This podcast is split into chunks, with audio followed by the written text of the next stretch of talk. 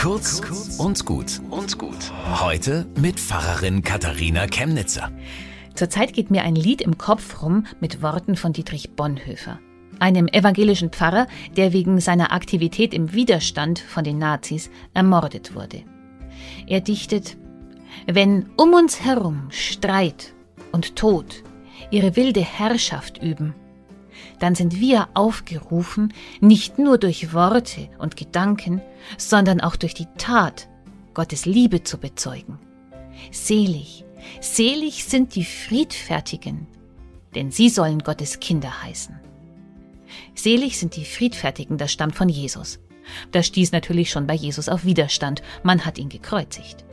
Wir müssen also rechnen mit empörten Gegenstimmen, wenn wir vom Frieden reden. Das ist naiv, das ist unverantwortlich, unrealistisch oder gar zynisch. Naja, unverantwortlich und zynisch ist erstmal der Krieg, würde ich sagen. Wir ringen gerade als Gesellschaft darum, wie wir Frieden erreichen oder sichern können. Da gibt es viele verschiedene Aspekte, unterschiedliche Positionen. Auf eins muss man sich verlassen können. Kinder Gottes reden vom Frieden. Bis zum nächsten Mal.